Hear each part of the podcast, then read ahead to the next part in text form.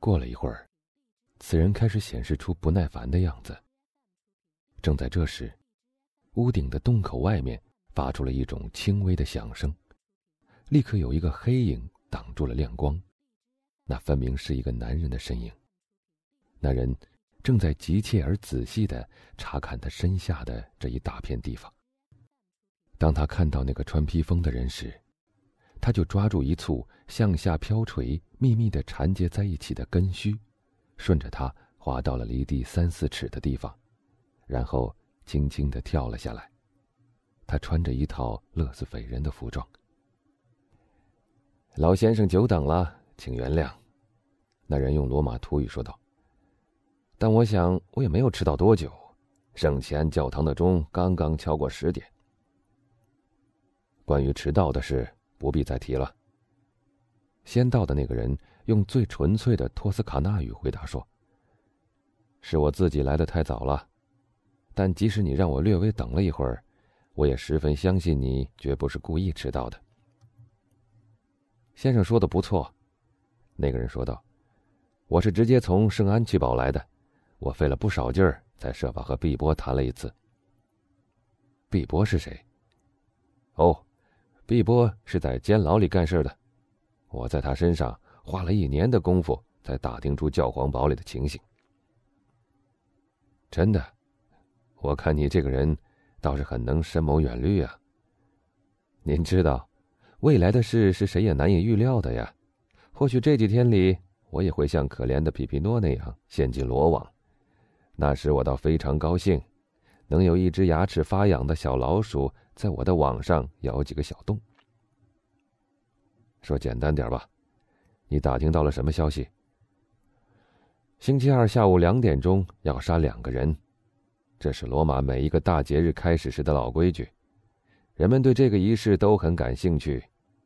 一个犯人将被处以锤刑，那家伙是个没良心的流氓，他谋杀了那个抚养他长大的教士，真是一点都不必可怜他的。另外那个被判处斩刑，而他呀，先生，就是那个可怜的皮皮诺。你还想怎么样呢？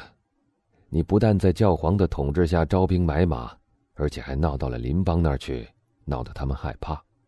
他们当然很高兴有个机会杀一儆百了。但皮皮诺根本不是我的部下，他只是一个可怜的牧人，他唯一的罪名就是。攻击我们粮草罢了。这样说来，他的确是你的一个党羽了。你注意一下他所受的优待吧。假使他们捉到你，就要在你头上打一锤，而他只不过被判了个斩刑。那样，那天的娱乐节目就会多一个花样，多一幕热闹场面来满足观众了。但他们根本想不到。我也正在为他准备一个场面，要吓他们一下呢。我的好朋友，穿披风的那个人说道：“请原谅我说一句话，在我看来，你的心里十足像是要干一件傻事。我只不过是想不要让那可怜虫被杀头，他之所以受苦，完全是因为帮了我的缘故。圣母在上。”我要是袖手旁观，让那个勇敢的人像这样死掉，我就是一个懦夫，连自己都要瞧不起自己了。你打算怎么办？我派二十个能干的人包围断头台，当皮皮诺被带上去行刑的时候，我就发出一个暗号，大家就一拥而上，用小刀子赶退卫兵，把犯人劫走。依我看。这个办法既危险又没把握。我确信我的计划要比你的好得多。先生的计划是什么？是这样：我送一万比亚士特给某个人，这笔钱花的很划算的。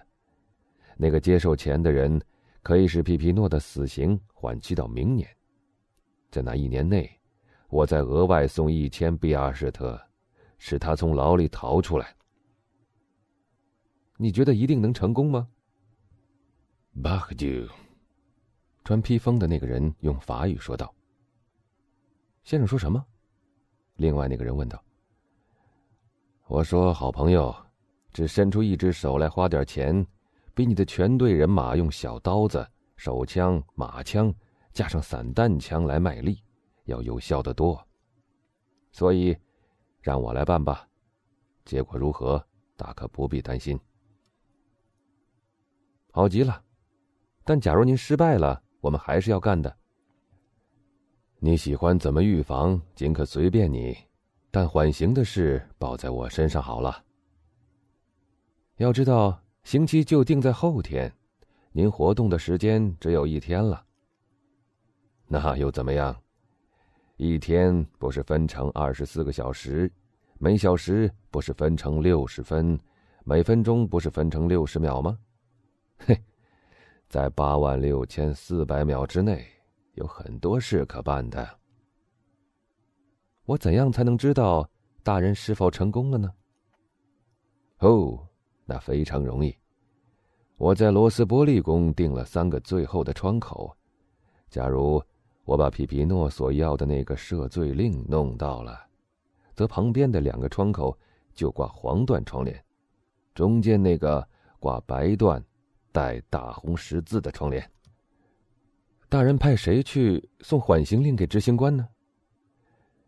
你派一个人来，叫他扮成一个苦修士的样子，我把命令交给他，穿上那套服装，他就可以一直跑到断头台前面，把公文交给执行官，由执行官交给刽子手的。目前先通知皮皮诺一声，把我们所决定的事告诉他，别让他吓死或吓昏，不然又要无谓的为他花一笔钱了，先生。那人说：“您大概可以完全相信我是信任您的，是不是？”至少我希望这样。穿披风的那个侠士回答道：“哦，那么，假如您救出了比比诺，从此以后，您不仅获得了我的信任，而且还可以获得我对您的吩咐的服从。你得想一想，我的好朋友，你给自己。”戴上了一个多大的圈套，因为或许在不久的将来，我就要提醒你自己的诺言，轮到我来要你帮忙、要你出力的时候了。让那一天到来吧，迟早都好。那时，先生尽可依赖我，正像我在这次大麻烦里依赖您一样。即使您在天涯海角，只要写信通知我，叫我去办一件如此如此的事情。那件事就算办成功了，因为我一定会把它办成功的。我以上帝的名义向您。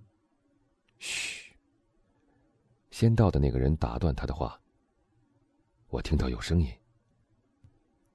那是到斗兽场来玩的游客，还带着火把呢。最好还是别让他们看见我们在一起。那些向导都是奸细，或许会认出你的。我敬爱的朋友。虽然我很以你的友谊为荣，但假如我们的亲密关系一旦被人发觉，我怕我的名誉会因此而断送的。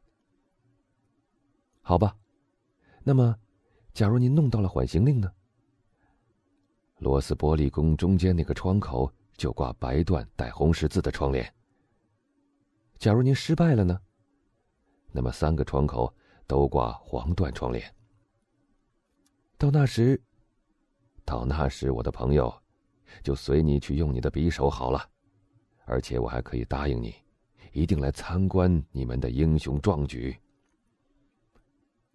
那么我们一言为定了，先生，只管放心相信我，就像我相信您一样。说完这些话，那个勒斯斐人就消失在台阶下面了，他那位同伴，则用他披风的衣角。比刚才更紧紧的裹住了他的脸，几乎和弗兰兹擦身而过，奔下一座朝大门的阶梯，到比武场去了。